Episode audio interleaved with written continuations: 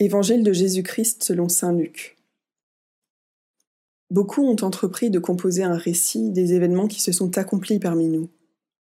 D'après ce que nous ont transmis celles qui, dès le commencement, furent témoins oculaires et servantes de la parole.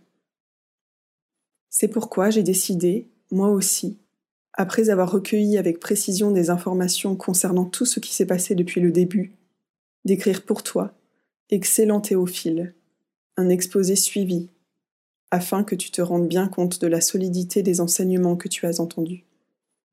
En ce temps-là, lorsque Jésus, dans la puissance de l'Esprit, revint en Galilée, sa renommée se répandit dans toute la région. Il enseignait dans les synagogues, et tout le monde faisait son éloge.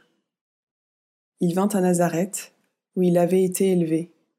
Selon son habitude, il entra dans la synagogue le jour du sabbat et il se leva pour faire la lecture. On lui remit le livre du prophète Isaïe. Il ouvrit le livre et trouva le passage où il est écrit L'Esprit du Seigneur est sur moi, parce que le Seigneur m'a consacré par l'onction.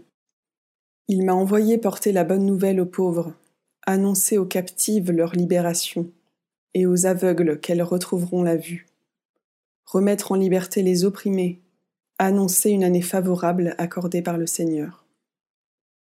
Jésus referma le livre, le rendit aux servants et s'assit. Toutes, dans la synagogue, avaient les yeux fixés sur lui.